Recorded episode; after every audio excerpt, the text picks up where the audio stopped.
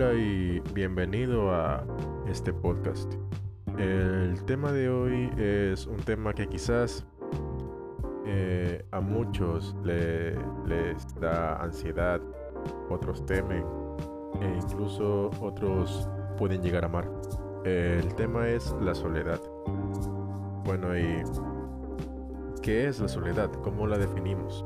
Bueno, según Wikipedia, es un estado de aislamiento en el cual un individuo se encuentra solo, sin acompañante o animal de compañía. Puede ser eh, por diferentes causas, como la elección propia del individuo, un aislamiento impuesto, pérdida de seres queridos, enfermedad contagiosa, trastornos mentales, eh, etc. Bueno, pero en este caso vamos a hablar de la soledad como se le está abordando socialmente. Actualmente me he dado cuenta que el tema de el autoconocimiento, la autoexploración, es, es algo que está en boga, algo que está en boca de todos y que incluso en redes sociales es bastante mencionado. El hecho de que nos conozcamos a nosotros mismos, el autoconocimiento, la introspección, conlleva parcialmente un poco de soledad, porque solamente en ella se puede ver realmente quiénes somos. Porque al estar solos no poseemos máscaras algunas, ya que no podemos privarnos de ser nosotros mismos con nosotros mismos. O sea, en, caeríamos en, en una redundancia. Por eso es que algunas personas temen estar solas porque sus pensamientos las empiezan a agobiar al hecho de, de que hasta el punto de que ellas quieran tomar decisiones un poco drásticas en, en, ciertos casos o en otros casos temen porque empiezan a cuestionarse situaciones que cuando están acompañados o, o están en un ambiente social eh, no suelen cuestionarse porque lo ven muy, muy común, al, ya que es realizado por, por otras personas. Por eso es que algunas personas sienten que estar solos es, está mal. Es algo que, que puede ser una condena eh, e incluso algo, algo negativo que puede repercutir hasta, hasta en, físicamente como, como uno se presenta. Pero creo que en sí la soledad conlleva algo mucho más que, que, algo negativo. Porque al menos desde mi punto de vista debe ser algo que la mayoría debemos practicar. No al 100%, pero parcialmente. No sé si me entiende. O sea, el, el, hecho de conocerse a uno mismo, el hecho de que, de que nos preguntemos a nosotros mismos por qué nos gustan las cosas que nos gustan, conlleva un poco de práctica de soledad. ¿Por qué le temen o por qué lo evitan la mayoría de personas? Eh, pienso yo que por, por temor a, a conocerse quiénes son realmente qué es lo que quieren, qué es lo que piensan, qué, qué, qué es lo que sueñan cómo ellos mismos se perciben. Porque siempre hay algo que, no se nota muy comúnmente, pero las personas que suelen estar más acompañadas o, o estar más, más activas socialmente o ser una persona extrovertida por lo que se conoce, siento yo que son las personas que quizás algunas son las que se sienten más vacías o incluso más temerosas de conocerse a sí mismas porque rellenan su vida con, con momentos, con personas, algunas veces hasta, hasta con vicios, con tal de, de no quedarse solos, de no quedarse netamente en cero, en el vacío, porque eso conlleva pensar. Y quizás estas personas temen pensar eh, temen autoconocerse, a pesar de que a, de boca para afuera eh, prediquen el autoconocimiento, la introspección, y ellos no la practican. Creo que el hecho de, de, ser una persona que está constantemente moviéndose de un lado a otro, puede ser una persona temerosa de sí misma. O quizás tenga, tenga traumas de, abandono. Puede ser algo más psicológico que meramente algo superficial como temor a, pensar o estar solo. En, mi caso, eh, yo tomo la soledad como, como un momento para mí. O sea, actualmente vivo solo eh, y al menos yo me considero una persona que puede convivir fácilmente consigo mismo en soledad absoluta porque siento que, soy libre, o sea, siento que puedo hacer un sinfín de cosas sin temor a, ser señalado, ser juzgado o sencillamente ser limitado, que es algo que, en lo personal no me gusta. Y estar solo eh, me ha hecho en este último semestre, me ha, hecho reflexionar bastantes cosas acerca de, mí y de cómo me percibo a mí mismo. Cuando empezó este año, eh, yo lo empecé acompañado de mi familia, pero me tuve que mudar. Y el hecho de, de empezar ya netamente a convivir solo conmigo y mi mente, como que a medida que pasaban los días, empecé el día cero completamente apagado, estresado, un poco vulnerable, limitado, pensando cosas que en mi mente no estaban, porque después me di cuenta que no eran mis pensamientos, sino pensamientos que mi familia repetía constantemente y eso me hacía pensar que yo era así. Y a medida que pasaban los días, eh, los meses, me, me torné un poco más feliz, más alegre, más dinámico. Yo cuando vivía con mis padres pues no solía despertarme tan de buenas que se diga. o sea, mi día era muy muy monótono porque era levantarse, prender la compu, entrar a clases, salir de clases, apagar la compu, ir a correr. Y ese momento de correr para mí era algo vital porque era el momento de escape donde yo podía ser yo. Era algo que no me daba cuenta porque yo lo había tomado ya, yo lo había tomado como rutina el hecho de correr, pero en sí mi cuerpo y mi subconsciente tomaba el momento de correr como un momento de despegue, de desahogo, o sea, un momento en el cual podía estar yo con mis pensamientos y pensar muy bien las cosas y mejor. Pero eran 30 minutos de, de ser yo mismo de pensar y regresar a casa y volver al mismo estado de, baja vibración, de baja frecuencia. Pero ahora que, vivo solo me doy cuenta que soy una persona completamente diferente a la que, a la que era meses atrás. O sea, ahora me siento más dinámico, me siento más lleno de vitalidad. Hay personas que son muy familiares y cosa que respeto y admiro mucho pero en lo personal yo me considero una persona muy poco familiar. Amo a mi familia, la quiero mucho, pero hay algo que, una frase que, se, me quedó, se me quedó grabada que me la dijo mi psicóloga, que la familia a veces se quiere mucho más de lejos.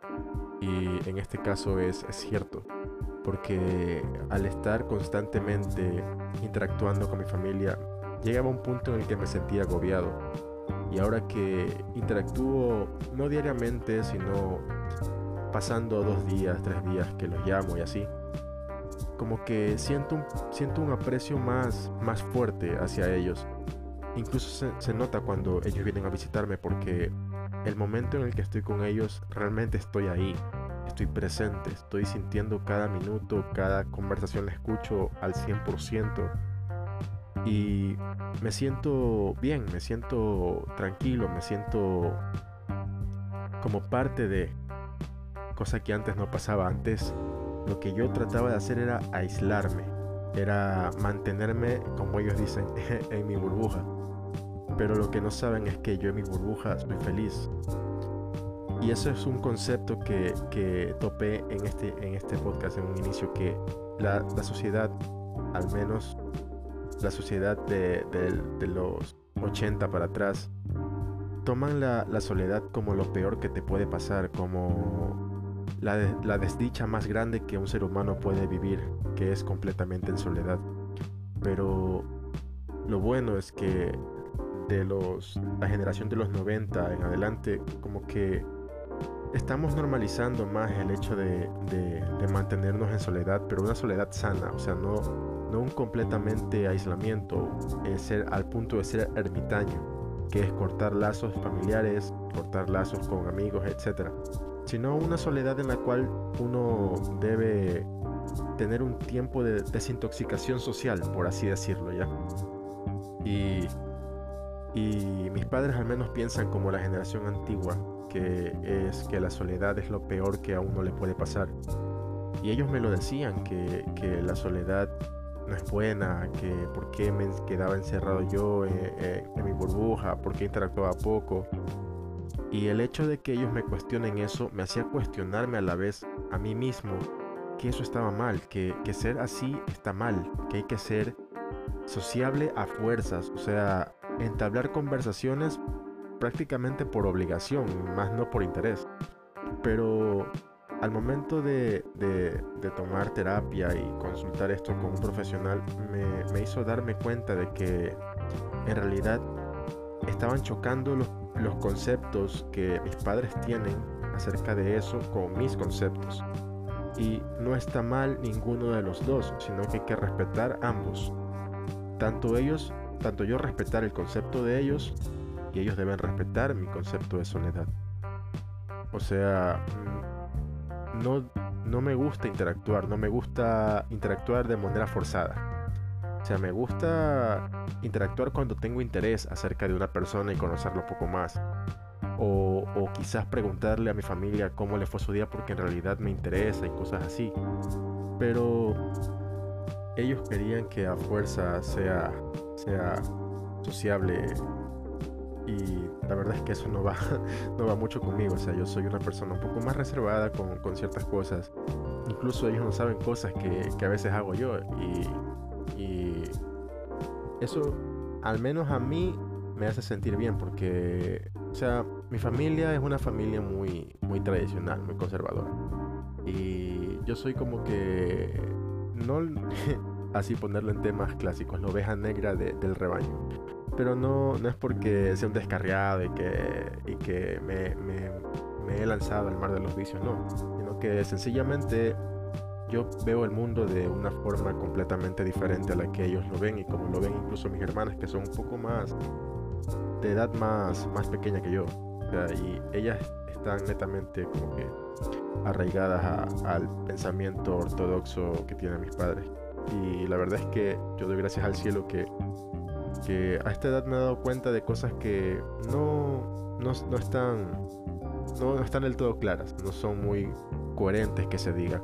Y está bien cuestionarse. Eh, creo que el hecho de que tengamos un libre albedrío en este plano existencial es algo que debemos ejercer porque tenemos por derecho. Al ser humano tiene derecho a hacer lo que se le antoje, o sea, mientras siempre y cuando, siempre y cuando no afecte a otro ser humano. Puede hacer lo que quiera siempre y cuando no afecte a otro animal o ser humano. O sea, si supongamos, yo me gradué de la universidad de tal carrera, yo puedo hacer otra carrera si se me da la gana o sea, es, eh, es algo que la verdad es que yo tenía un velo, tenía un, tapón en la cara y era como que pensaba que si yo me graduaba, me graduaba de una carrera ya iba a ser eso el resto de mi vida y la verdad es que eh, el psicólogo me ayudó mucho a, entender que, que no es así, que la vida no se acaba cuando uno acaba una carrera, que la vida no se ajusta netamente a lo que uno estudia, que la, que la vida no se ajusta a la familia en la que uno crece, sino que somos seres humanos moldeables, somos seres humanos influenciables, así como absorbemos las cosas a veces negativas que nos pone la sociedad en medios de televisión, radio, redes sociales, también podemos absorber cosas buenas y cambiar nuestro, nuestro pensamiento, nuestra, nuestras, qué sé yo, nuestros pequeños conceptos que tenemos grabados en nuestro subconsciente pueden ser moldeados pueden ser perfeccionados, incluso pueden ser borrados. Y entre ellos está el cambiar el concepto de la soledad, o sea, tomarlo por el lado positivo. como como la parte de, de, conocerse a uno mismo, qué es lo que nos gusta, qué es lo que nos apasiona, qué es aquello que nos hace despertar cada día, porque es algo que uno se levanta, pero ¿por qué se levanta? ¿Qué hace que, que uno quiera despertarse todos los días y despertarse feliz, no despertarse por obligación? Porque eso es algo que he entendido en, esto, en estos meses. Despertarse feliz es una, es una sensación completamente diferente a despertarse porque suena el despertador y tiene que ir a clases, a trabajar, etc. O sea, eh, el despertarse feliz de por sí conlleva despertarse con toda la energía que uno tiene. ¿Y cómo, cómo te puedo plasmar esta sensación que, que siento al momento de despertar feliz? Es como cuando tú sabes que al día siguiente tienes un viaje en el cual te vas a divertir muchísimo, sea nacional, extranjero, un viaje, lo, lo, que tú has estado planeando por meses o semanas. Así se siente, es como la noche previa al viaje. Sientes toda esa, esa adrenalina contenida, todas esas ilusiones de, de saber, las emociones de saber qué va a pasar, cómo te vas a divertir, las cosas que vas a hacer. Así se siente levantarse feliz. Al contrario de levantarse triste o levantarse por obligación, que es simplemente levantarse de mal humor, con sueño, cansado, con mala noche y saber que ese día vas a tener el mismo ciclo que tuviste el día anterior, el día anterior del anterior. O sea, es algo que ya sabes que va a pasar, qué patrón vas a seguir. Es como un programa que tú lo ejecutas en tu mente. Y te levantas en modo automático, por así decirlo si de por sí ya te estoy contando esto, como que las sensaciones que uno tiene al momento de, saber esto es como no tan buenas que se diga. Y ¿qué le encuentro bueno? ¿Qué le encuentro de bueno a la soledad? Eh, lo bueno que le encuentro es que no hay límites. Tú puedes ser lo que tú quieras ser. Tú puedes hoy día, qué sé yo, puedes levantarte. Eh, supongamos que fin de semana. No hay ruido, vives solo. No hay ruido, nadie te despierta, no tienes hora, nada. Te levantas a la hora que tú quieras. Así, normalmente. ¿Qué vas a hacer de comer? Pues lo que se te antoje. No tienes con quién estar lidiando qué, qué comer o qué, o qué estar pensando. ¿Qué más? Puede ser puedes escuchar la música que tú quieras, al volumen que tú quieras, puedes bailar sin temor a que, a que esté esa pena como de saber que te están viendo. Es ver una película y reírte a carcajadas o ver un video y partirte de la risa sin temor a que te hagan... O sea, eso conlleva la soledad para mí. O sea, es algo, es algo, lo encuentro yo como algo terapéutico, el hecho de ejercer la soledad porque hace que tengamos conciencia de, cosas o situaciones que normalmente pasan desapercibidas porque estamos en piloto automático. Y bueno, para finalizar este episodio, yo diría que que tengamos un poquito de soledad en nuestro día a día. Ya sea dándonos un momentito para consentirnos, para realmente sentirnos en contacto con nuestro yo.